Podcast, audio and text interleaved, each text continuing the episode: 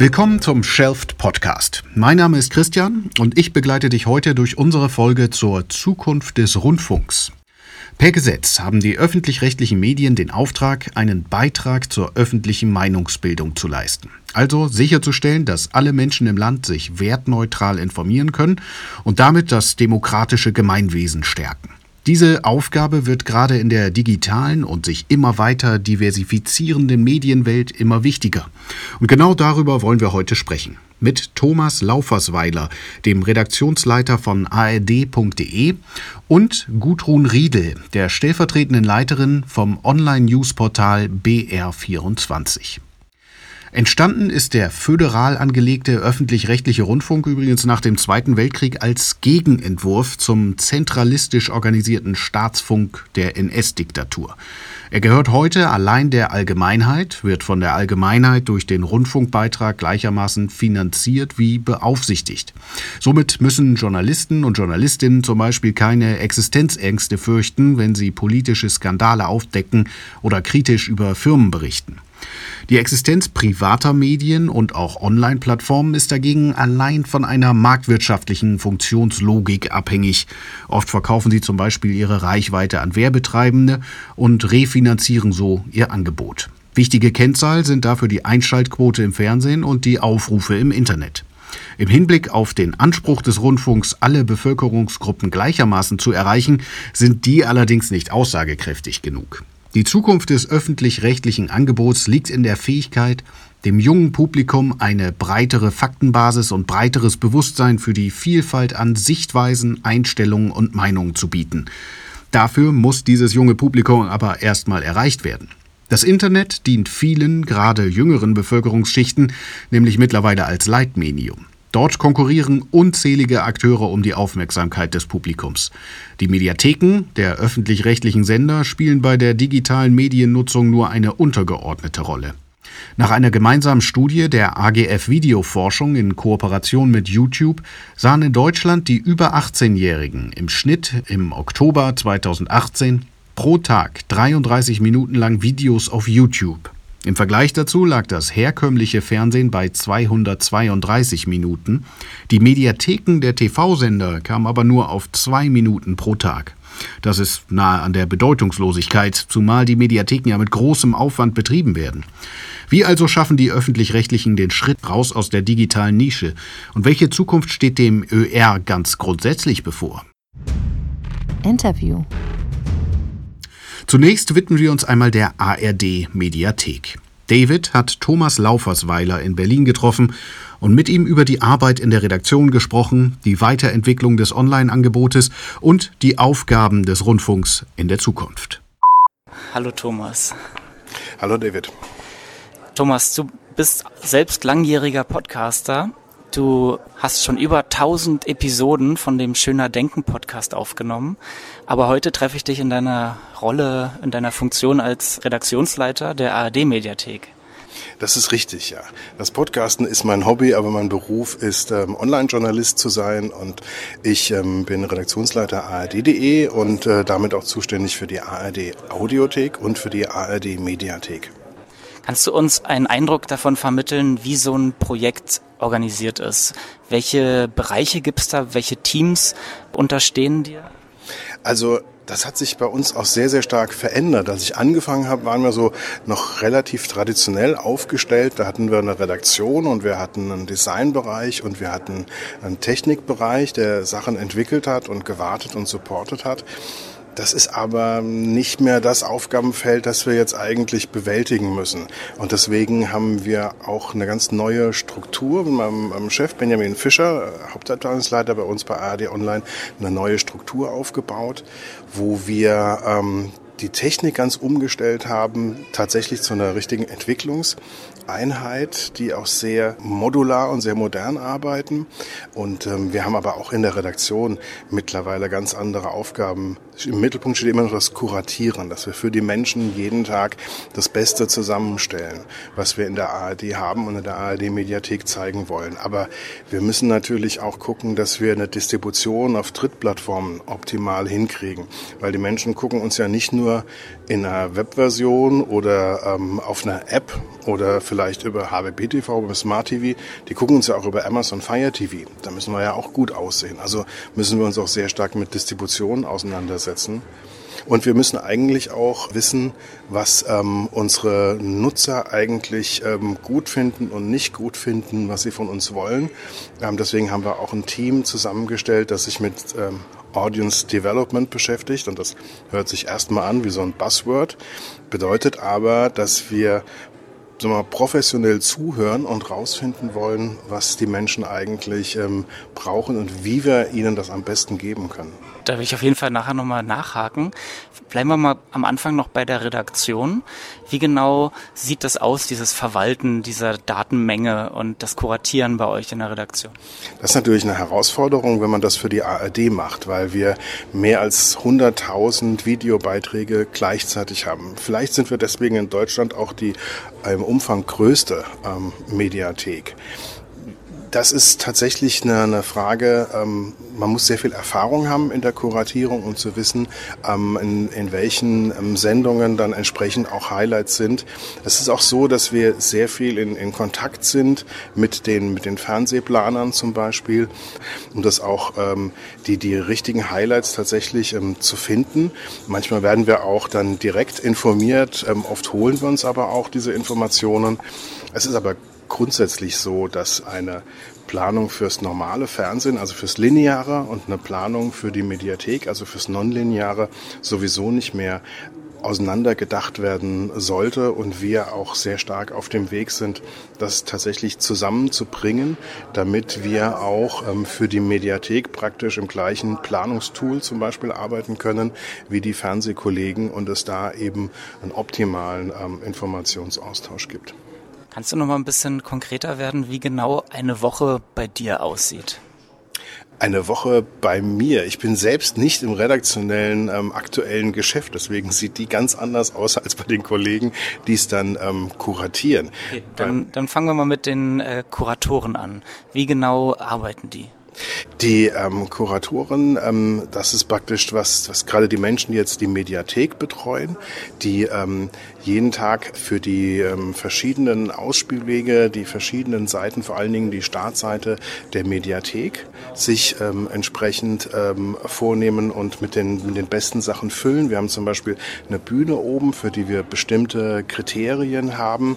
Ähm, die Kollegen haben bestimmte Slider entwickelt, die auch dann ähm, zum Beispiel für Filme, Serien, Doku, die ähm, besonders beliebt sind, wo wir auch totale Highlights haben und wo dann diese Slider dann jeweils ähm, gefüllt werden. Und ähm, da gibt's dann wirklich Erfahrungswerte und Spielregeln, die man sich dann aufstellt. Gerade für die Stage oben, wie gesagt, haben wir richtige Kriterien entwickelt, damit das für, den, ähm, für die Nutzerinnen und Nutzer auch nachvollziehbar ist. Ähm, Welche sind das?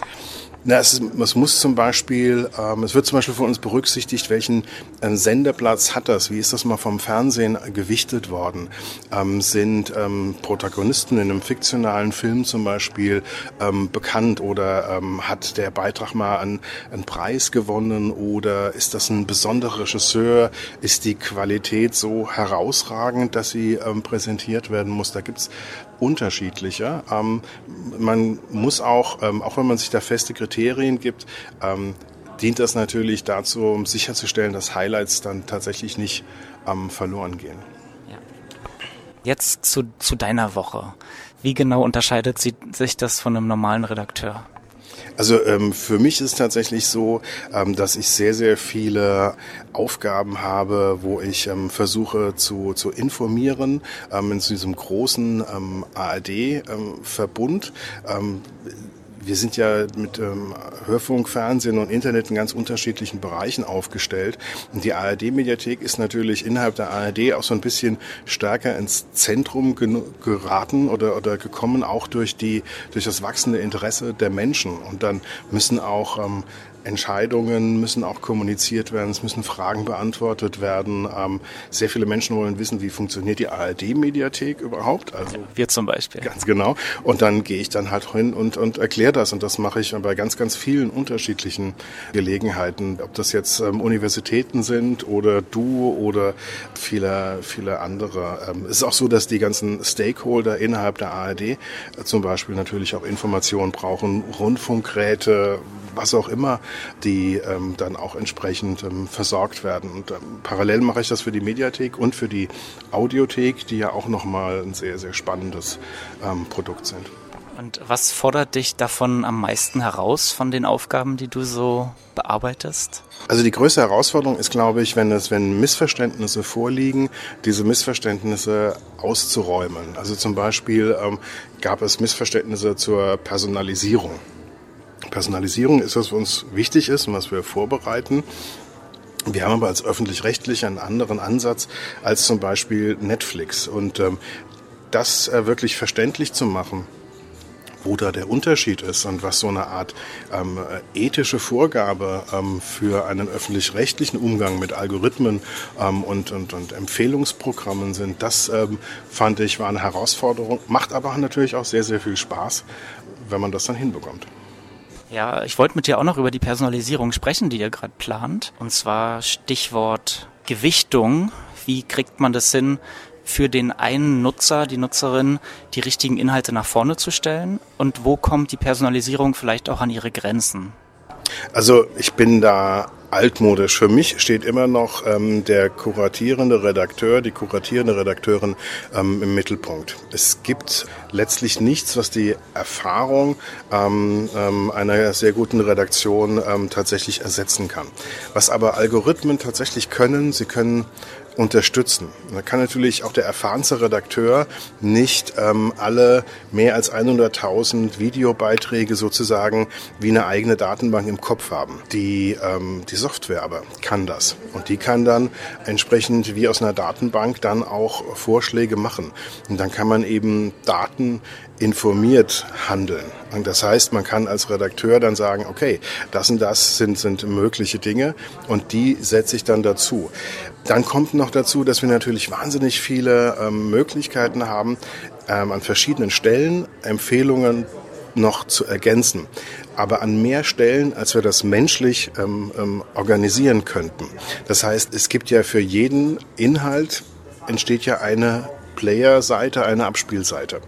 Also das sind dann mehr als 100.000 potenzielle Abspielseiten. Und für die können wir nicht alle per Hand ähm, eine Empfehlung, was man da nachgucken könnte, erstellen. Ja? Und das ähm, kann dann aber der Algorithmus machen. Also da, wo das einfach ähm, menschlich von den Ressourcen gar nicht mehr ginge, da ist dann der Algorithmus unser Freund. Ich finde krass, dass du diese Personalisierung vor allem erstmal auf euch Redakteure beziehst und noch gar nicht unbedingt auf den äh, Konsumenten, Konsumenten, weil einen klassischen Login und eine äh, Personalisierung, wie, wie ich sie jetzt ursprünglich gemeint habe, gibt's ja bei euch noch gar nicht, ne? Die gibt's noch nicht. Wir hatten ähm, lange Zeit gedacht, dass die Personalisierung absolut dass das Wichtigste überhaupt für eine Mediathek ist. Und als wir jetzt die neue ARD-Mediathek im vergangenen Jahr ähm, an den Start gebracht haben, da dachten wir, das ist die absolute Bringschuld. Wir haben aber auch mit unseren Nutzern gesprochen und Umfragen gemacht und festgestellt, dass ähm, die Personalisierung, also sich anmelden zu können und personalisierte Empfehlungen zu bekommen, das fanden die ganz nett, die Idee, aber sie hatten ganz andere Dinge, die ihnen wichtiger waren. Was, was war das so? Zum Beispiel, dass egal welcher Beitrag, egal auf welchem Ausspielweg, immer Full HD ist oder dass es äh, eine Download-Möglichkeit gibt. Wir leben ja in einem Land, ähm, das eine extrem schlechte Bandbreitenversorgung hat. Also sind die Menschen ähm, verständlicherweise darauf aus, dass die Inhalte auch auf das Smartphone oder auf das Tablet für unterwegs runtergeladen werden können. So Sachen waren den Menschen in den Umfragen viel wichtiger, als tatsächlich ähm, hinzugehen und auf jeden Fall ein Login zu haben. Sehr schön. Das heißt, da habt ihr euch belehren lassen von dem, was ihr dachtet, was wichtig ist und von dem, was die Nutzer selber für wichtig erachten.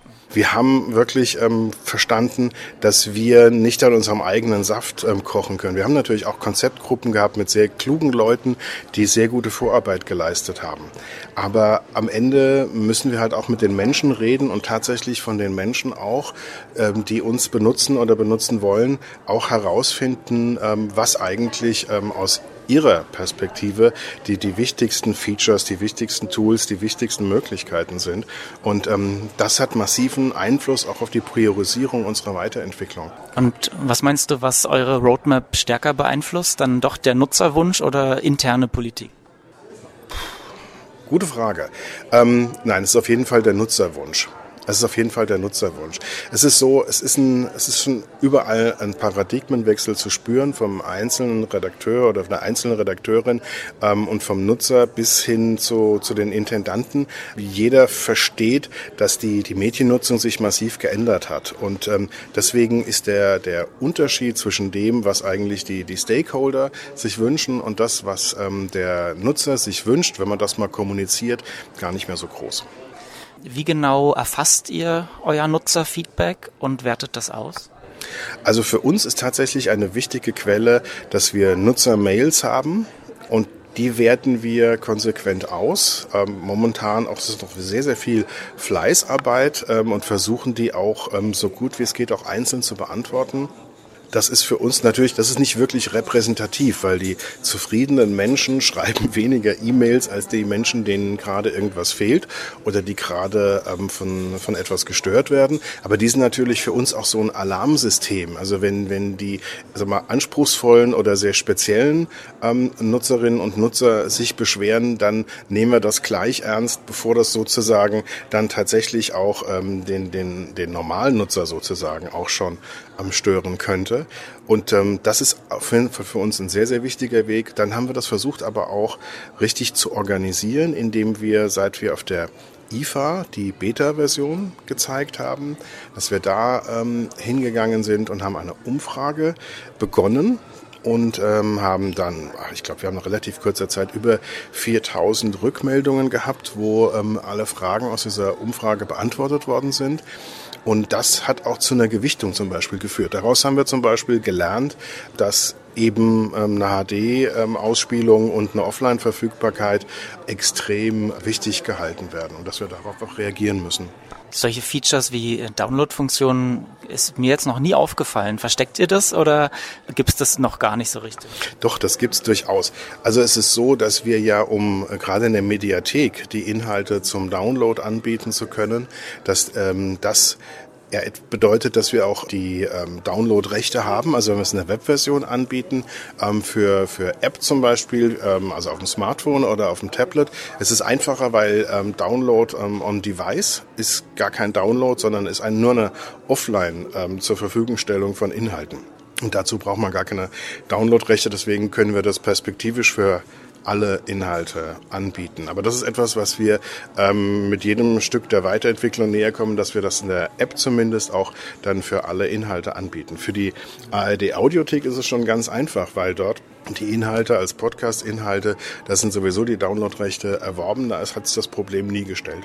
Okay, das heißt, auf dem Device, auf dem iPhone und auf dem Android-Gerät, da kommt der Nutzer äh, womöglich gar nicht an die Dateien ran, weil das alles in dieser App verpackt und versteckt ist. Deswegen ist der Download insofern keine rechtliche Hürde mehr. So ist es, genau. Und deswegen wird es auch als eins der Features bei uns entsprechend auch in der Mediathek zur Verfügung stehen. Bislang sind es nur die Inhalte, für die wir auch dezidiert äh, Downloadrechte haben. Ah, Kannst du uns noch einen Einblick in eure Roadmap gewähren, was so die nächsten Sachen sind, auf die man sich freuen kann? Ja, zum Beispiel die Personalisierung, über die wir gesprochen haben. Es ist so, dass wir jetzt, ähm, wir haben hier immer eine Beta-Version, wo der interessierte Nutzer schon reinschauen kann. Da kann man sich unter beta.ardmediathek.de anschauen. Und da gibt es zum Beispiel schon ähm, unser Login zum Ausprobieren. Und ähm, das bereiten wir natürlich jetzt auch für die richtige Version ähm, vor und ähm, wollen dann auch äh, Schritt für Schritt Empfehlungen dann auch entsprechend ähm, geben für uns ist wichtig, was ähm, du wirst wahrscheinlich ähm, das ohnehin ähm, wissen wollen, wie wir mit Algorithmen Empfehlungen umgehen. Für uns ist es sehr wichtig, dass wir Vielfalt erschließen. Wir haben so viele ähm, Qualitätsbeiträge, wir haben so viele unterschiedliche Perspektiven auf Themen, ähm, so viele unterschiedliche Beiträge, dass wir wirklich versuchen, den, die Empfehlungsalgorithmen dazu einzusetzen, diese Vielfalt zu erschließen. Weil ähm, die, die, die, die Idee, einfach immer mehr vom Gleichen anzubieten, ähm, wie, wie äh, das Amazon macht oder wie eigentlich das auch Netflix macht, ähm, das ist ähm, das ist ja gar nicht unser öffentlich-rechtlicher Auftrag. Also für uns geht es ja darum, möglichst viele Menschen zu erreichen und diesen Menschen alles zu geben, was sie zur Teilhabe an dieser Gesellschaft tatsächlich brauchen, ja, zur politischen Teilhabe, zur, zur Teilhabe an dieser öffentlichen Mediengesellschaft. Das heißt, ähm, dazu müssen sie halt Zugang zu, der, zu diesen vielfältigen Inhalten haben und das geht halt ähm, durch die Empfehlungsalgorithmen, wenn man sie entsprechend programmiert. Weil man kann ja nicht nur auf Ähnlichkeit programmieren, man kann ja auch auf Überraschung und ähm, auf Abweichung programmieren. Genau, da wollte ich nochmal tiefer nachhaken, was genau diese Parameter sind, die auf einmal Vielfalt nach vorne bringen.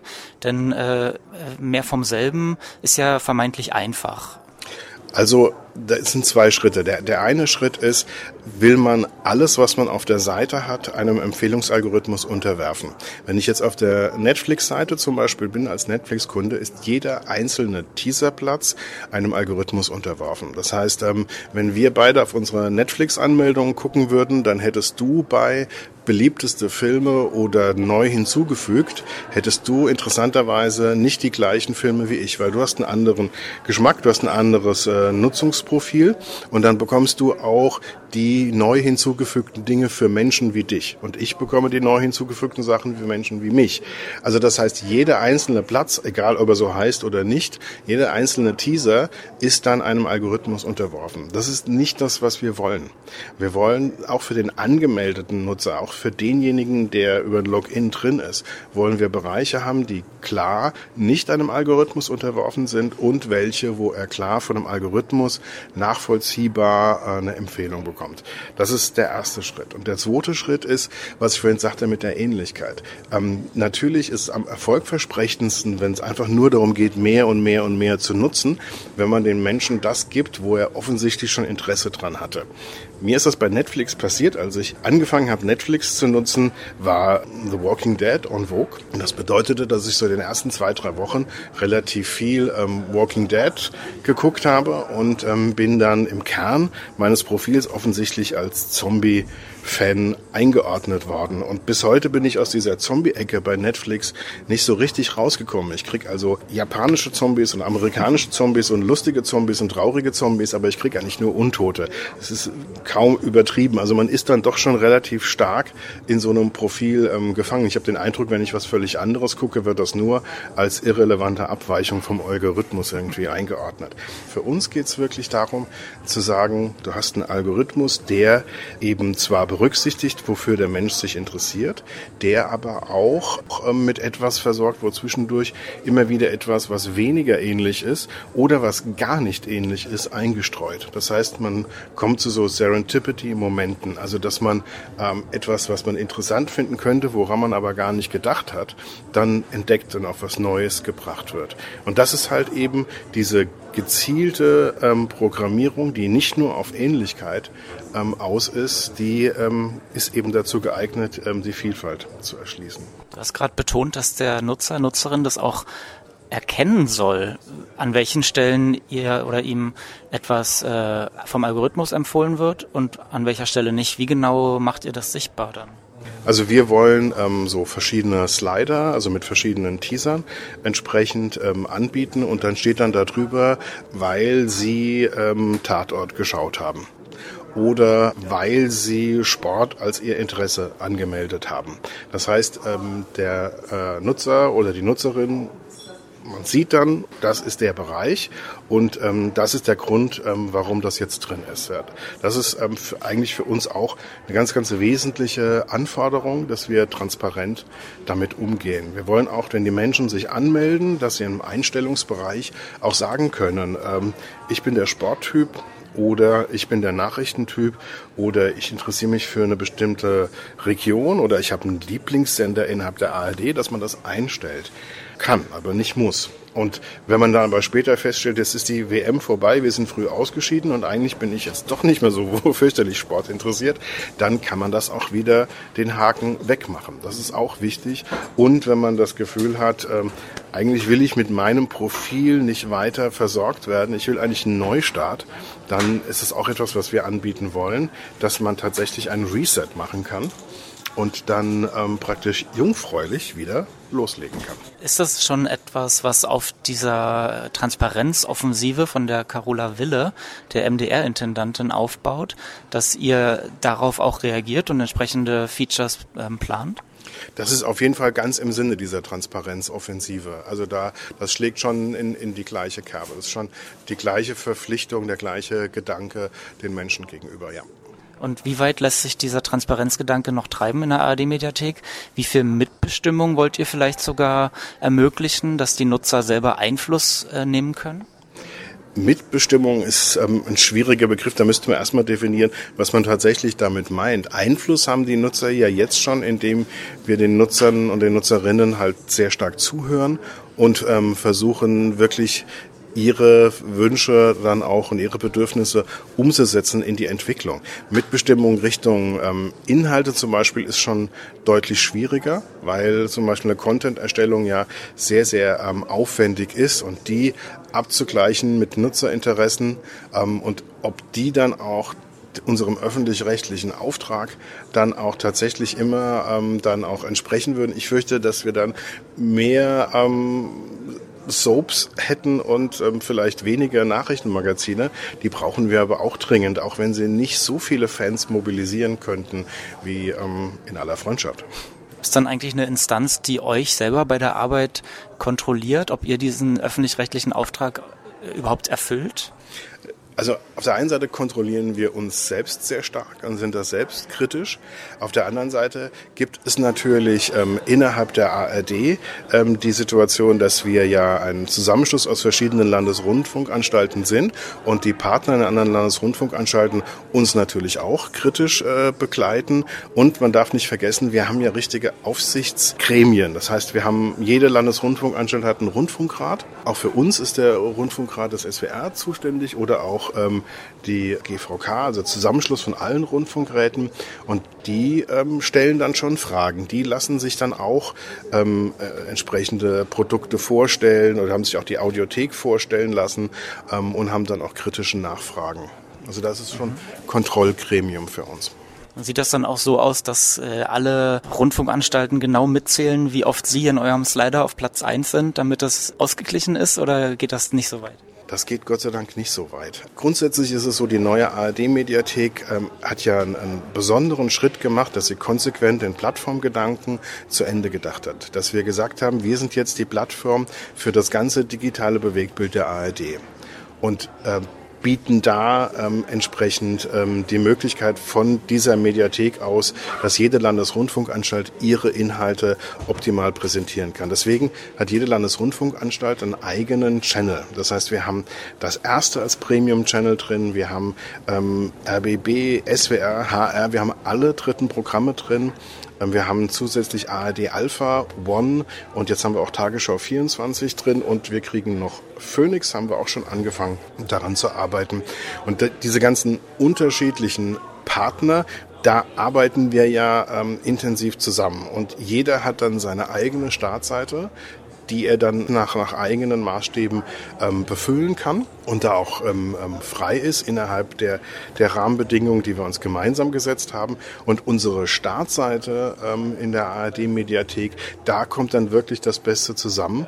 Das ist aber dann auch so, dass der Redaktion letztlich auch vertraut wird, dass ein neutraler Sachwalter, der, sage ich mal, die Qualität der Produkte und die, die, die, den Nutzer und die Nutzerin ähm, stärker im Auge haben als ähm, jemand, der gerade eine Sendung produziert hat, ähm, dass das auch langfristig der bessere Weg ist, als dann äh, Proports äh, irgendwie durchzusetzen und sagen, jetzt war aber die Landesrundfunkanstalt XY jetzt äh, gestern und heute nicht auf der Stage, das, da muss jetzt was kommen. Egal, ob es gut oder schlecht ist, das ist Gott sei Dank ähm, nicht die Realität. Okay, das heißt, die ARD-Mediathek ist ein Gemeinschaftsprojekt. Insofern werden Erfolge auch gemeinschaftlich gefeiert. Ähm, wie genau muss man sich aber vielleicht das Kräfteverhältnis äh, trotzdem vorstellen? Weil das sind ja jetzt, ich glaube, neun Rundfunkanstalten, die alle äh, gleichberechtigt, nehme ich an, dieses Projekt irgendwie vorantreiben. Aber wie genau findet da der Austausch zwischen euch und den Rundfunkanstalten statt? Der findet auf verschiedenen Ebenen statt. Ähm, wir haben ähm, ARD-weit auch eine Struktur eingeführt, ähm, eine Boardstruktur. Ein Digitalboard haben wir, das den Intendanten gegenüber die ähm, ganzen digitalen Entwicklungen ähm, vorbereitet und äh, das erarbeitet. Wir haben ein Distributionsboard, das sich mit der Verwertung sowohl in der, im Auftragsbereich als auch ähm, im klassischen Verwertungsbereich ähm, annimmt. Und wir haben ein Entwicklerboard, das ähm, dafür sorgt, dass wir technische Entwicklungen ähm, innerhalb der ARD harmonisieren und praktisch wie für jedes Problem nur noch eine technische Lösung gemacht wird. Da sind alle Landesrundfunkanstalten vertreten in diesen, in diesen Boards und da wird schon sehr, sehr viel ähm, abgestimmt und zusammengebracht. Und auf ähm, redaktionell-inhaltlicher Ebene sind die Macher der einzelnen Channels, ähm, sind mit unserer Redaktion immer in Workshops äh, im Austausch. Wir haben äh, regelmäßige Newsletter, wir haben einen gemeinsamen Chatroom, ähm, in dem wir ständig Informationen austauschen und dann auch immer wieder Feedback bekommen. Wir zeigen also, das und das wird gerade gemacht und an dem arbeiten wir, das haben wir gerade released und die Kollegen sagen uns, ähm, das klappt, hier habe ich irgendwie noch ein Problem, hier habe ich eine Frage oder das klappt nicht und ähm, da haben wir verschiedene Stufen der Kommunikation, um das ähm, von der Arbeitsebene bis zu den Intendanten entsprechend hinzukriegen. Und inwiefern sind für euch in, und im Austausch trotzdem Erfolgssignale relevant, also Aufrufe, Beliebtheit und solcherlei? Also Akzeptanz ist für uns grundsätzlich wichtig. Wir können nicht einfach sagen, wir haben einen öffentlich-rechtlichen Auftrag und wenn keiner hinguckt, haben wir ihn trotzdem erfüllt. Das funktioniert so nicht. Wir müssen ja auch eine Rolle in der Gesellschaft spielen und wir haben ja auch entsprechend einen, Auftrag, der eben nicht nur sagt, ähm, ihr orientiert und bildet, sondern unser Auftrag ist auch zu unterhalten. Das heißt, die Menschen haben eben ähm, den vernünftigen Anspruch an uns, dass wir ihnen ähm, eben die verschiedenen Aspekte dann auch ähm, gewähren. Das heißt, dass ähm, unsere Unterhaltung auch die Menschen unterhalten muss. Die muss auch beliebt sein können, die muss auch akzeptiert sein. Also wenn wir einen Tatort machen, den keiner mehr gucken will langfristig, dann haben wir was falsch gemacht. Der Auftrag ist auch Unterhaltung. Also die Akzeptanz muss da sein und wir müssen die Dinge, ob sie ähm, sehr anspruchsvoll sind oder nicht ganz so anspruchsvoll sind oder ob sie sich eher ähm, zum, zum Entspannen eignen oder eher zum Informieren eignen, die müssen schon so sein, dass die Menschen ähm, das auch gerne konsumieren.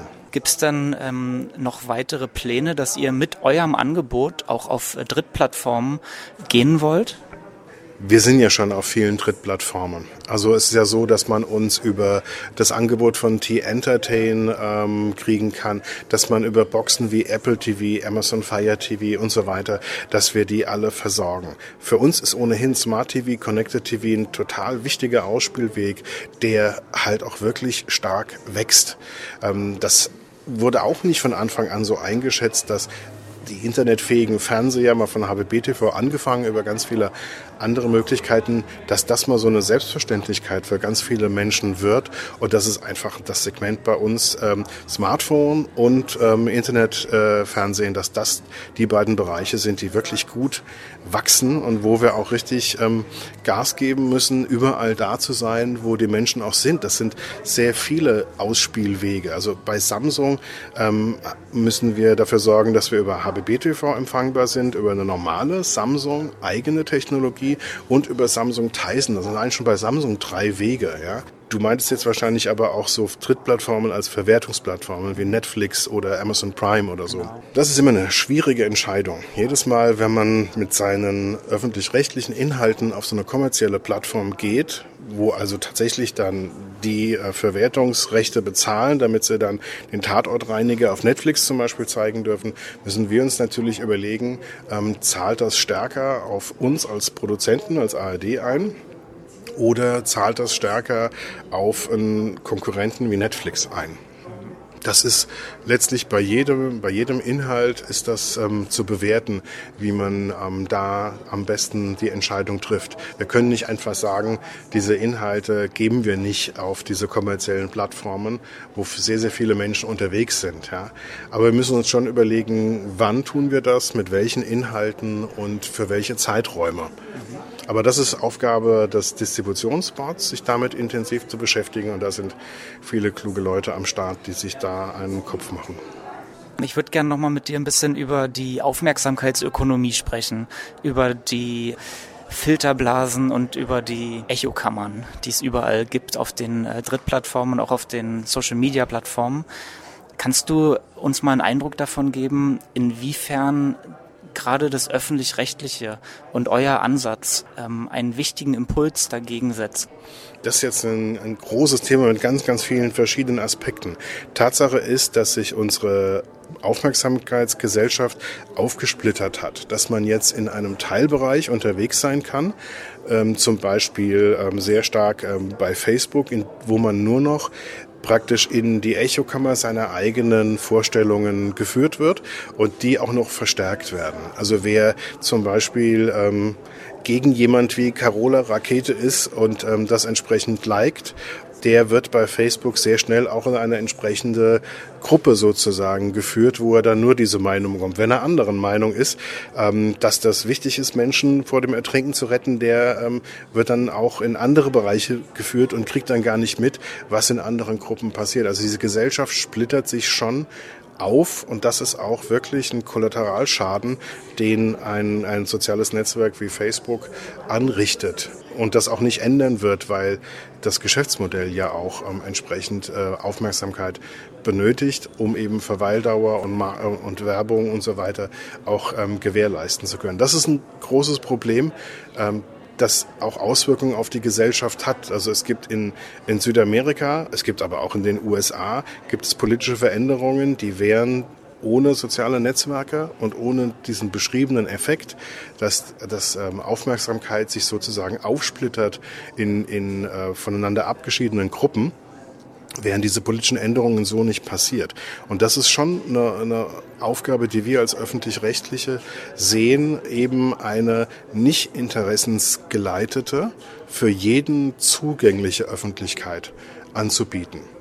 Momentan ist es noch so, dass die, die Umfragen und Studien, die es gibt, schon sagen, wenn was extrem wichtig ist, kommen die Leute zu den öffentlich-rechtlichen Anbietern, kommen zum ZDF, kommen zur Tagesschau sehr stark, weil sie dort dann tatsächlich erwarten, eine neutrale und glaubwürdige und seriöse Information ähm, vorzufinden. Und da strengen wir uns auch an diesen Anspruch absolut zu erfüllen. Das ist wirklich unsere Aufgabe.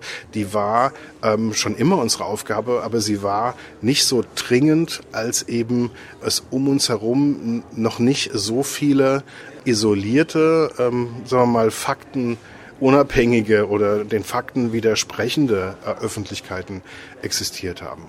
Mhm. Und was ist jetzt die Konsequenz für die ARD-Mediathek, wenn es darum geht, den, den Rundfunk und die Gleichberechtigung und die Vielfalt in die Zukunft zu tragen? Es ist auf jeden Fall für uns die Aufgabe, es so niedrigschwellig wie möglich das Angebot zu machen. Das heißt, dass wir dieses Angebot für einen Smartphone-Nutzer ganz einfach ähm, gestalten müssen, ähm, dass über, über die Suche, über die Teaser die Menschen sehr schnell und sehr einfach zu allen Inhalten ähm, kommen, die wir ihnen als Redakteure empfehlen, die die Algorithmen empfehlen, die sie aber auch suchen. Ja, also wo sie auch selbst sagen, ich interessiere mich jetzt für ein bestimmtes Thema und das, wo, das ist unsere Aufgabe, das entsprechend ähm, nicht nur sehr, sehr gut zu kuratieren, sondern eben auch sehr niedrigschwellig zugänglich zu machen. Der Nutzer soll da nicht drüber nachdenken müssen, wie es funktioniert.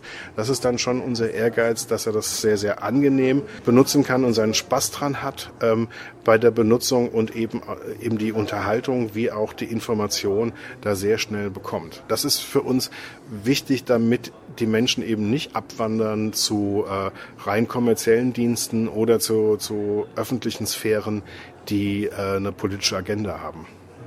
Spricht für dich was dagegen, dass es auch in der Zukunft so ein Public-Private Partnership geben könnte, wo ähm, werbefinanzierte und öffentlich-rechtliche Sender auf Augenhöhe miteinander äh, auf, auf einer Plattform ähm, empfangbar und, und nutzbar sind? Also eine, zum Beispiel wurde ja über die Supermediathek gesprochen, vielleicht sogar europaweit. Ähm, die wird immer schwieriger, je unterschiedlicher die Partner sind der, es gibt ja einen Grund, warum die noch nicht existiert. Also wenn man die alleine mit ARD und ZDF macht, ist das noch am ehesten nachvollziehbar. Wenn man das über Landesgrenzen macht, ist das schon schwieriger. Das muss man ganz anders organisieren. Wenn man jetzt aber auch kommerzielle Anbieter mit reinnimmt, dann ähm, ist sowohl aus der Nutzerperspektive ist das schwieriger, weil man dann ähm, es einem nicht mehr so klar ist, wofür stehen eigentlich die Leute, die das anbieten und ähm, die Interessen der verschiedenen Partner sind dann auch sehr unterschiedlich. Also wenn man jetzt mit ähm, Pro7 mit, mit Join ähm, was zusammen macht oder mit Zatu oder mit vielen anderen Anbietern wird das gleich sehr, sehr viel schwerer, sowohl für die Nutzer als auch für die Spielregeln für so eine gemeinsame Mediathek. Also das ist ähm, nicht trivial, da eine Zusammenarbeit etablieren zu können. Ich finde vor allen Dingen den, den Gesichtspunkt, ähm, je unterschiedlicher die Partner sind, desto weniger kann der Nutzer einschätzen, wofür eigentlich so eine gemeinsame Plattform steht. Das ist eigentlich ein wirklich großes Problem für so eine ähm, breit aufgestellte Supermediathek. Und jetzt äh, mal den kleinsten ersten Schritt zu betrachten, also ARD und ZDF. Da gibt es ja jetzt auch einen Vorstoß, dass überlegt wird, einzelne Inhalte miteinander zu verlinken. Arbeitet ihr denn da konkret schon in einer Arbeitsgruppe dran oder was, was genau ist da geplant? Also es gibt auf verschiedenen Ebenen ähm, Absichten der Zusammenarbeit. Auf der Arbeitsebene sind wir schon konkret da hingegangen, ähm, erstmal zu überlegen, was für die Nutzerinnen und Nutzer vielleicht mal so eine Hilfe wäre. Es, wir haben die Erfahrung gemacht, dass in der ARD-Mediathek Menschen Inhalte wie Bares für Rares oder heute Nachrichten suchen. Und ähm, die wollen wir direkt in die ZDF-Mediathek oder ins ZDF-Angebot führen. Und ähm, die ZDF-Kollegen haben auch Nachfragen nach Tatort, Tagesschau etc. Und die wollen sie dann zu uns führen. Und während wir hier gerade das ähm, Gespräch aufnehmen, sitzen auf dem Lerchenberg Menschen zusammen von ARD und ZDF, um da ähm, die Details ähm, zu klären und das weiter zu entwickeln. Das ist jetzt nur auf einer Arbeitsebene ähm, etwas, was wir gemeinsam ähm, lösen wollen wollen, einfach um den Nutzern es leichter zu machen. Das wird dann so für die ähm, 100 häufigsten Einträge, wo der Nutzer gerade in der falschen von den beiden Mediatheken unterwegs war, ähm, wird das erstmal gelten. Aber es gibt ja noch ähm, andere Möglichkeiten. Wir überlegen zum Beispiel, dass wenn wir ein Login machen, könnte es auch ein gemeinsames Login mit dem ZDF geben. Wäre das nicht für die Nutzer ähm, auch ein gutes Angebot. Das sind auch Gedanken, die wir jetzt ähm, überprüfen. Nee, spannend für, für die Nutzer wäre auf jeden Fall darüber nachzudenken, was kann daraus werden, wenn es mal einen gemeinsamen Login gibt, ja, äh, der ein, Rundfunk-Login darstellt. Was, was, was wäre dann ein, ein nächster Schritt, der darauf hinfolgen könnte? Naja, es könnte sein, dass sowas wie ein öffentlich-rechtliches Login halt gibt. Ja? Ähm, vielleicht ist das dann für, für, dann haben wir auch in Deutschlandfunk und so, ähm, vielleicht wäre das dann für alle ähm, dann auch ähm, eine Möglichkeit, was, was, kann, was kann sonst noch folgen. Es wird laut drüber nachgedacht, eben ob es eine gemeinsame Mediathek geben könnte. Aber das sind viele, viele Dinge zu berücksichtigen. Man denkt so auf es liegt so nah, man kann die einfach zusammenlegen, aber auf der anderen Seite ist es auch so, dass ARD und ZDF in einem sehr positiven, konstruktiven Wettbewerb miteinander stehen. Und dass es zwei öffentlich-rechtliche Anbieter gibt, die immer versuchen, sich gegenseitig zu übertrumpfen, ist eigentlich ähm, für die Nutzerinnen und für die Nutzer, für das Publikum eigentlich eine tolle Sache. Und ich weiß nicht, ob wir ähm, uns das wirklich wünschen sollten, dass ähm, irgendwie ARD und ZDF nicht mehr zwei positiv konkurrierende ähm, große Anbieter sind. Und ähm, ob das im Widerspruch dazu steht, vielleicht Mediatheken zusammenzulegen, das ist auch eine politische Entscheidung, die würde ich gar nicht treffen wollen müssen. Aber gab es den Wettbewerb nicht auch mal zwischen den Rundfunkanstalten? Die haben ja auch alle ihre Sender gehabt, haben sich versucht, gegeneinander gegenseitig zu profilieren. Ähm, aber man hat vermeintlich diese Eitelkeit überwunden und macht jetzt ein gemeinsames Projekt. Und es steht allen ja sehr gut.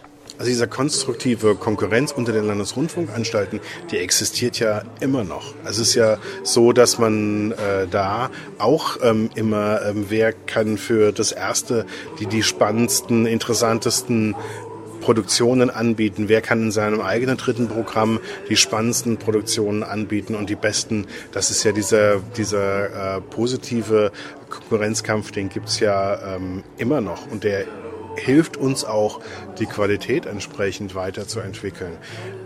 Aber es ist natürlich die Frage, an welchem Punkt macht es bei aller positiven Konkurrenz Sinn, tatsächlich zusammenzuarbeiten, um in einem Wettbewerb zu bestehen. Also wenn wir ähm, mit, mit ähm, Streaming-Plattformen in einer äh, nonlinearen Welt überleben wollen, dann müssen wir uns schon überlegen, können wir das noch, wenn jeder mit seinem eigenen Holzschiff da im Eismeer unterwegs ist? Oder ist es nicht besser, man baut gemeinsam einen Eisbrecher und ist damit auf den Trittplattformen etc. unterwegs und stellt sich dem Nutzer gegenüber als ein Streaming-Angebot dar? Und da war die Entscheidung auch der, ähm, der Landesrundfunkanstalten, das müssen wir letztlich gemeinsam machen.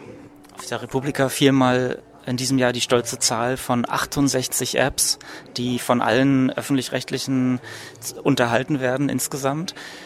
Ist das denn etwas, was perspektivisch äh, nach und nach abgebaut wird, meinst du? Ich glaube schon. Ich glaube schon, dass wir uns zumindest mal, wenn es darum geht, Angebote für die ganze ARD zu machen, dass wir da auf starke Produkte uns konzentrieren müssen und die weiterzuentwickeln und wettbewerbsfähiger zu machen. Also die Tagesschau gehört dazu, das Sportschau-Angebot, ähm, die Mediathek und die Audiothek gehören dazu, auch ähm, ein Kinderangebot. Also in den Bereichen müssen wir schon tatsächlich uns konsolidieren und können nicht ähm, parallel verschiedene Produkte auf lange Sicht machen. Aber es gibt natürlich auch spezifische ähm, Angebote, die eine eigene App rechtfertigen. Und ähm, das, dann hören sich, äh, hört sich diese Zahl erstmal spektakulär an. Aber man muss natürlich für bestimmtes Wissensangebot dann möglicherweise nochmal ein zusätzliches Angebot machen. Ja? Oder für eine bestimmte Zielgruppe einer Welle oder für eine bestimmte Region auch nochmal eine eigene App machen. Aber die Art und Weise, wie wir das entschieden haben in der Vergangenheit, ändert sich auch. Und ich glaube schon, dass wir uns schon konsolidieren, dass wir nicht jede App weiterführen und dass wir uns da evaluieren und das auf den Prüfstand stellen. Und ähm, ich glaube schon, dass der Trend dazu geht, sich auf weniger und auf große, wichtige Apps zu konzentrieren. Haben sich denn schon Rundfunkanstalten konkret dazu bekannt, nachdem, wie sie jetzt sehen, dass sie ja auch bei euch äh, verfügbar sind, ähm, dass eigentlich keine Notwendigkeit mehr besteht für ein separates Angebot? Also gerade bei den Mediatheken ist es so, der RBB hat seine Mediathek jetzt schon ähm, geschlossen ähm, und konzentriert sich ganz auf den RBB-Channel in der ARD-Mediathek. Und der sieht sehr gut aus, der ist erfolgreich. Das heißt, man geht ähm, in die ARD-Mediathek, wählt sich den RBB aus und hat ähm, überall, wo es die ARD-Mediathek gibt, gibt's halt auch prächtig diesen RBB-Channel. Und ähm, da konzentrieren sich die Kolleginnen und Kollegen komplett drauf, haben auf die eigene RBB-Mediathek verzichtet. Und ähm, den gleichen Weg ähm, will jetzt der Südwestrundfunk gehen. Und ähm, ich gehe davon aus, dass die meisten, wenn nicht alle Mediatheken, mittellangfristig tatsächlich ähm, dann ähm, beendet werden, um sich dann ganz ähm, auf die Channel in der ARD-Mediathek zu konzentrieren. Und das ist ja eine schöne Entwicklung. Das finde ich aber auch. Ähm, kannst du uns zum Schluss noch einen persönlichen Streaming-Tipp von dir mitgeben? Was, was hat dir zuletzt in der ARD-Mediathek besonders gut gefallen, was vielleicht noch zwei, drei Wochen verfügbar ist? Ich bin ja persönlich ein großer Freund von Nord bei Nordwest, weil es da ähm, eben eine sehr, sehr fein gewebte Unterhaltung gibt, die so eine intelligente Form der Entspannung ist. Das ist auf der einen Seite etwas, was ich sehr, sehr mag und dann stehe ich immer wirklich auf die, die Dokumentationen, die wir anbieten. Ähm, gerade jetzt über europäische Zusammenhänge und ähm, jetzt gerade was rund um ähm, die Postenvergabe, Europawahl und äh, europäischen ähm, Kommissionen und so weiter, was jetzt passiert ist, das äh, schaue ich jetzt sehr, sehr gerne in unseren verschiedenen, äh, gerade in den Hintergrundmagazinen, ähm, sehr gerne an. Das ist auch, ohne dass du es weißt, ein schöner Teaser auf unsere nächste Folge, weil wir uns äh, in zwei Wochen mit dem Thema Dokumentation beschäftigen. Da kannst du, lieber Nutzer, dich schon mal drauf freuen. Und Thomas, ich danke dir sehr für deine Zeit heute und wünsche dir eine gute Heimreise nach Mainz. Vielen Dank. Interview. Als nächstes sprechen wir mit Gudrun Riedel, der stellvertretenden Leiterin des Newsportals BR24. Anja hat sich mit ihr unterhalten. Hallo Gudrun, vielen lieben Dank für deine Zeit. Ich freue mich sehr, dass du hier beim Chef-Podcast dabei bist und ich dich hier begrüßen darf. Hallo. Hallo. Gudrun, du arbeitest beim Bayerischen Rundfunk. Was genau fällt alles in deinen Aufgabenbereich? Um, ähm, online. Also ich bin in der Einheit, äh, in der die ganze Aktualität digital zusammengefasst ist. Also die BR24 App, BR24 Social. Entwicklereinheiten auch und vieles mehr. Video, wir haben eine Kreativinsel für den Social-Video-Bereich, solche Dinge. Aber man muss gleich hinzufügen, wir sind ja nicht nur online, sondern wir sind in der Tat, wie es heißt, trimedial aufgestellt. Also viele andere Einheiten, die hier zusammenarbeiten, haben Lieferfunktionen für uns, stehen wir in einem engen redaktionellen Austausch. Also die Grenz, die, es gibt keine so klar, klaren Grenzziehungen mehr. Mhm.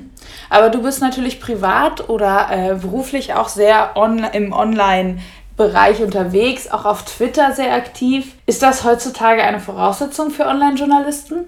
Aus meiner Sicht unbedingt. Online-Journalisten, die nicht online sind, ähm, ja, habe ich jetzt Vorstellungsschwierigkeiten.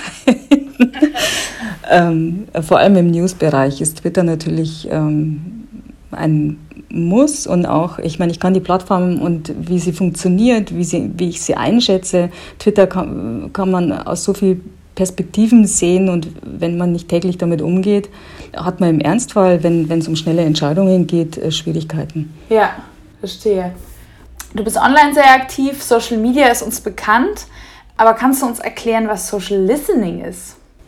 Social Listening ist das, was wir alle, also was ich vorher auch, eigentlich seit Beginn, seit ich auf Twitter bin und auf Facebook, ähm, auf Instagram. Ich, ähm, also bei mir war es so, ich lese sehr, sehr gern Kommentare von Leuten, die sich zu äh, Produkten und zu Artikeln, Videos äh, äußern oder auch reagieren oder interagieren und äh, ziehe da wahnsinnig viel raus. Also ich bin sogar so, dass ich abends, bevor ich ins Bett gehe, nochmal Kommentare unter Artikeln lese, deren Themen ich spannend finde und überlege, wer, wer sagt eigentlich was dazu, was sind die Argumente, die, die zählen, äh, was habe ich überhaupt nicht im Blick bei einem Thema, das mich interessiert. Und dann ziehe ich äh, oft auch für Inhalte, die wir dann äh, produzieren oder die wir planen, äh, ziehe ich da Gedanken raus. Das kann man machen mit seiner eigenen Timeline. Da hat man aber das Problem, dass man natürlich nur das abdeckt, was in dem eigenen Interessenspektrum ist. Und das Social Listening ist maschinell natürlich digitaler aufgestellt und viel, viel breiter. Hunderttausende Quellen. Und Social Listening ermöglicht es einem eben dieses Listening, das jeder Einzelne für sich auch machen kann, auf eine ausgewogene Basis zu stellen, die nicht beeindruckt ist von der eigenen Wahrnehmungsblase, in der man sich befindet. Ich hoffe, ich habe mich jetzt äh, verständlich ausgedrückt. Ja, das ist super. Quasi seine, seine Blase platzen lassen und ein bisschen breiter ja. sich aufzustellen und auch mal andere Meinungen zu hören. Ne? Ja, und auch in, in, in Bereiche, auch äh, altersbestimmte, man ist ja Fesseln, es sind einem ja Fesseln auch digital auferlegt. Man, man gerät an, an, an, Altersgruppen ja gar nicht mehr ran äh, in bestimmten Segmenten. Und Social Listening ermöglicht eben schon zu, zu sehen, äh, was jetzt ein 18-Jähriger äh, oder in, äh, klickt und, und äh, ansieht, bis zu welchem Punkt und wie sich diese Wellen fortbewegen und welche Muster auch äh, für, für, für den Journalismus daraus entstehen. Mhm. Und dieses Social Listening nutzt ihr dann auch für euren Content, also beziehungsweise zieht ihr daraus Informationen, was über was berichtet werden soll oder was gezeigt werden soll?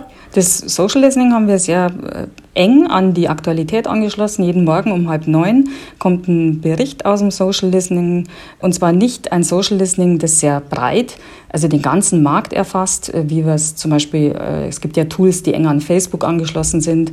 Äh, das tun wir nicht, weil wir sonst nur abbilden würden, was der Markt eh schon viral diskutiert, sondern wir haben uns unsere eigenen Suchglocken gebaut, unsere eigenen Suchwolken, die speziell Bayern monitoren, die, die Regionen, die wir hier haben, aber auch Themenbereiche, die uns eben in bestimmten Zeiträumen besonders interessieren, die wir fokussieren. Mhm. Da fallen dann Dinge schon sehr viel früher auf. Okay. Verstehe. Ihr seid mit dem BR24 seit 2015 schon am Start. Das ist ja schon eine Weile. Was hat sich seitdem alles verändert? Es verändert sich eigentlich äh, fast alle äh, zwei, drei Monate, verändern sich große Teile. Wir, wir ziehen hier auch ständig um. Mhm ähm, weil äh, neue Bereiche entstehen. Wir haben jetzt ganz neuen äh, Qualitätsmanagement äh, quasi. Wir achten noch mehr darauf, wie ausgewogen unsere Artikel, unsere Videos und äh, Audios, was wir immer wir produzieren, wie ausgewogen das ist, haben da neu, ja, äh, haben eigentlich immer wieder einen neuen Fokus auf die Arbeit, die wir tun. Ja. Und was sind so die Herausforderungen für den Rundfunk in der Zukunft? Wie siehst du das? Ähm, da weiß ich gar nicht, wo ich anfangen soll. Also die Herausforderung, die ganz sicher besteht, ist, die ganz Jungen noch mehr zu integrieren und deren Bedürfnisse an, deren Wünsche an Aktualität. Die, The die Themenspektren haben sich ja noch mehr vereinzelt durch die verschiedenen Plattformen. Wie fasse ich das alles zusammen, wenn ich immer noch als Newsanbieter eben relevant sein will? Äh, wie integriere ich diese Themenbereiche? Das sind so die großen Herausforderungen aber auch wie, wie schaffe ich es, auf sehr vielen Plattformen präsent zu sein, ohne mich zu, zu stark zu zergliedern. Aber da gibt es auch gute Ansätze, die wir so in den Reaktionen auch mitbekommen. Das wachsende Interesse an Nachrichten äh, ist spürbar ja, letztlich, äh, die Muster sind ja immer wieder die gleichen. Es, es gibt zwar jetzt keine Fernsehsendung mehr, die vielleicht alle gleichzeitig gucken, aber es gibt Inhalte, die gleichzeitig geguckt werden, die dann doch jeder kennt. Äh, und auch das WhatsApp-Video, das zu einem bestimmten Zeitpunkt, entweder weil es besonders heiß ist oder besonders viele Hunde herumlaufen, das gesehen wird, ist dann doch überraschend, wird dann von vielen geteilt, mit denen man keinen direkten Kontakt hat. Also das, das werden sich äh, Knoten bilden ähm, und äh, da versuchen wir natürlich präsent zu sein. Du sagst, eine Herausforderung ist, ähm, die junge Zielgruppe zu erreichen, dadurch natürlich aber auch trotzdem nicht an äh, relevanten Themen zu verlieren und Innovationen mit reinzubringen. Ähm, ist das äh, die Strategie vom Newsportal BR24 oder wie würdest du die einschätzen? Strategie ist, ja, wir haben Innovation quasi in der DNA uns verordnet. Äh, das heißt, wir haben immer in allen News-Teams auch Kreative. Wir planen auch die Zukunft immer mit vielen kreativen Bereichen, weil nur so können wir auch äh, interessant bleiben. Und äh, so decken wir auch die Welt um uns herum, die mit KI und, und vielen neuen Entwicklungen mit, mit 360 Grad und allem ähm, unterwegs ist in einem ebenfalls großen Tempo. Äh, so können wir dem nur begegnen. Und junge Zielgruppen ja, weil die auch die sind unsere Kunden natürlich und äh, die wollen wir erreichen. Aber auch die Älteren werden natürlich immer jünger, haben ganz selbstverständlich auch ihr Handy äh, mit dabei. Also da ist vieles in Bewegung und ist auch vorstellbar. Aber die Strategie Kreativität zu verbinden mit dem, mit dem Auftrag, nämlich äh, Nachrichten und Information zu den Menschen zu bringen in einer Form, wie das auch gerne äh, dann wahrgenommen wird, das ist natürlich der Auftrag. Ja, und wie sieht das dann äh, konkret aus? Also wie, wie fangt ihr da an? Wie sieht deine Arbeit aus? Äh, täglich, jeden Morgen oder ähm, in der Tat beginnt es mit Listening. Das ist immer Bestandteil der Arbeit, zu sehen, wo liegen die Interessen.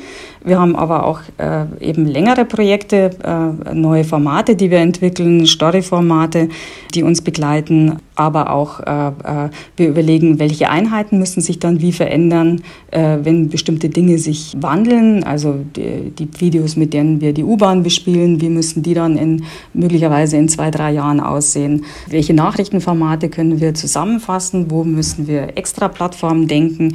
Das ist eigentlich Teil der, meiner täglichen Arbeit. Mhm. Du hast ja gerade schon ähm, Innovation angesprochen. Ihr nutzt äh, 360-Grad-Videos und VR-Services. Was sind so andere Innovationen, an denen euer Team aktuell arbeitet? Ähm, wir haben eine Innovation im Faktenbereich. Ähm, wir haben ja damals bei der DBA mit einer Idee aus, dem, aus einem Team von, von Journalisten und Entwicklern den Factfox entwickelt. Ähm, das ist eigentlich eine Browser ähm, Erweiterung, die aber als äh, lebendiger Speicher funktioniert, weil Social-Media-Redakteure müssen ja ganz viele Kommentare verwalten und da kommt äh, die Faktenbasis äh, oft zu gering, weil es einfach abgearbeitet wird, verborgen, gelöscht, äh, durchgewunken, wie auch immer. Und wir wollten da von vornherein mehr Information und mehr Fakten reinbringen und da hilft eben ein Tool, das nicht schwer erreichbar ist, sondern das im Browser integriert ist und das ist der Factfox. Äh, da sind wir eigentlich ständig dabei, den auch noch flexibler zu gestalten. Wir denken jetzt zum Beispiel über eine Funktion nach, dass jeder neue Eintrag auch gleich in Slack äh, einen Einschlag findet, dass äh, die Teams besser sehen können, was ist neu im Factfox, wie können wir damit umgehen in, in der täglichen Arbeit. Wir haben beispielsweise, das ist eine Innovation, die geht aufs Jahr 2013 zurück. Damals hatten wir Hochwasser in Bayern und waren sehr aktiv mit Blogs, mit Videos, mit ähm, Live-Sendungen und haben damals den äh, Anruf erhalten, warum macht ihr eigentlich keinen Web-Channel durchgehend? Ich musste das erst googeln. Äh, was ist eigentlich ein Web-Channel? Es gab es auch noch nicht, war auch nicht zu googeln. Aber die, der Gedanke war, eine, eine Live-Sendung zu haben, die eben, wo nicht nur einer sitzt und erzählt, wie jetzt im Moment, sondern wo auch ständig neue Filme, die einkommen, dazu abgespielt werden können. Der Bildschirm für Handyformat auch so gesplittet ist, dass du gleichzeitig Textinformationen mitgeben kannst, selber verändern, wenn günstig auch im Zweimannbetrieb, wenn mal mitten in der Nacht was passiert und nicht schnell genug auch Teams zusammengestellt werden können. Und so einen Webchannel haben wir eben jetzt auch realisiert und äh, spielen den auch, wann immer das nötig ist, bespielen den. Und das äh, sind so die jüngsten Innovationen. Ich hoffe, ich habe jetzt nichts vergessen. Äh. Das hört sich super interessant an. Das heißt, ähm, so neue Innovationen entstehen auch tatsächlich durch Umstände, wie du jetzt gerade gesagt hast, dass ähm, dieses Unwetter und dann haben Leute danach gefragt. Also so entstehen die auch, ja. Die Innovationen entstehen vor allem dadurch, dass Nutzer ähm, Bedürfnisse haben, die wir sehen bei bestimmten Lagen oder überhaupt und uns gespiegelt wird, weil wir eben viel lesen, was wollen die Leute. Und wir natürlich auch versuchen, uns reinzuversetzen, was wäre in welcher Lage gut, was will ich eigentlich sehen, wie will ich sehen, wie schnell muss es sein, was soll es alles transportieren können. Und äh, das versuchen wir, so gut es eben geht, zu realisieren. Entstehen bei euch Formate dann auch ähnlich wie zum Beispiel das, was du gerade erzählt hast, wie zum Beispiel die News-WG auf Instagram oder wie entstehen die? Die entstehen auch so. Vor allem die News-WG ist von einem sehr jungen Team auch mit angestoßen worden, unseren Volontären. Auch die haben aber auch dann Nutzertests schon früh gemacht, haben sich genau überlegt, wie, was will jemand, der auf Instagram unterwegs ist, wie will der Nachrichten? Sind dann darauf gestoßen, der will eigentlich keine Nachrichten. Jeder hat schon viel zu viele Nachrichten, bloß versteht äh, nicht jeder diese Nachrichten. Also hat man sich da in diesem Team eben gedacht, ja, äh, dann lasst uns vor allem den Fokus auf Erklären von Nachrichten legen und auf Dialog erklären. Und das hat ja sehr, sehr gut funktioniert. Erklär doch mal ganz kurz, äh, was ist NewsWG für unsere Hörer? Ich bin jetzt nicht direkt im News-WG-Team. Ähm, die haben so ihre eigene Insel. Die haben ja auch tatsächlich, liebe Hörer, eine News-WG. Also die wohnen in einer Wohnung, wo sie auch ständig News senden. Wir sind nicht hier im äh, Newsroom quasi, also in einem Nachrichtenhaus, sondern äh, die sind mitten in der Stadt, in der Wohnung. Und aus, ihrer, aus ihrem Erleben heraus gestalten sie Nachrichten. Und äh, das ist ein Instagram-Account, dem kann man folgen, NewsWG und äh, äh, Moderatoren, zwei, die dort auch leben, mit einem ganz kleinen Team von, von digitalen Helfern, spielen News aus in einer sehr alltagsnahen Situation. Beim Spaghetti-Kochen unterhält man sich über die, die, die Europawahl, wenn sie gerade läuft, oder man erklärt mal auf dem Bett liegend, was war eigentlich mit von der Leyen. Und die Nutzer spielen da eben die wesentliche Rolle, die dann Fragen stellen, die jeder Kontakt wird da auch wirklich beantwortet. Du hattest gerade schon gesagt, ihr seid ja nicht nur online unterwegs, sondern auch in allen anderen Bereichen. Äh, wie unterscheidet sich denn dann die journalistische Arbeit in den unterschiedlichen Bereichen, also von euch zu den Kollegen? Wir merken, äh, was das Erstaunliche ist, dass die Online-Journalismus in Bezug auf Social Listening, was wollen Menschen, die Nutzer von uns, wie sollen wir Geschichten erzählen, auch das ist, was im Linearen sehr, sehr gut funktioniert. So Bereiche wie die Abendschau, das ist eine Sendung, die am Nachmittag läuft und sehr, sehr stimmige Geschichten mit, äh, mit eben Geschichten, wirkliche Geschichten erzählt und darüber auch Nachrichten erklärt, funktionieren auch online sehr, sehr gut. Wir haben auch, äh, zum Beispiel haben wir äh, eine, eine Sache, wir haben ein Team, das speziell Bayern-Themen entwickelt. Und wir hatten immer so, seit wir trimedial auf, aufgestellt sind, die Schwierigkeit, dass wir eigentlich zu viel gemacht haben und zu wenig davon wirklich, wirklich einprägsam bei den Menschen jeweils ankam. Seit wir dieses Thema aber digital denken, also vom Social Listening aus auch sehr beeinflussen, funktioniert es plötzlich viel, viel besser, weil wir uns mehr konzentrieren, mehr fokussieren. Also wenn wir dann so ein Bayern-Thema denken, wird es morgens eben auf die App auch mit einer Push-Meldung mit einer leisen ausgespielt. Aber wir wissen zu dem Zeitpunkt schon, dass es auch äh, die Abendschau und möglicherweise die Rundschau und auch B5 aktuell, die ganze aktuelle Familie auch so dieses Bayern-Thema eben bearbeiten wird. Dadurch können wir uns konzentrieren, wir können die besten Bildbearbeiter, die besten ähm, Hörfunker äh, für dieses Thema eben auch da zusammenschließen.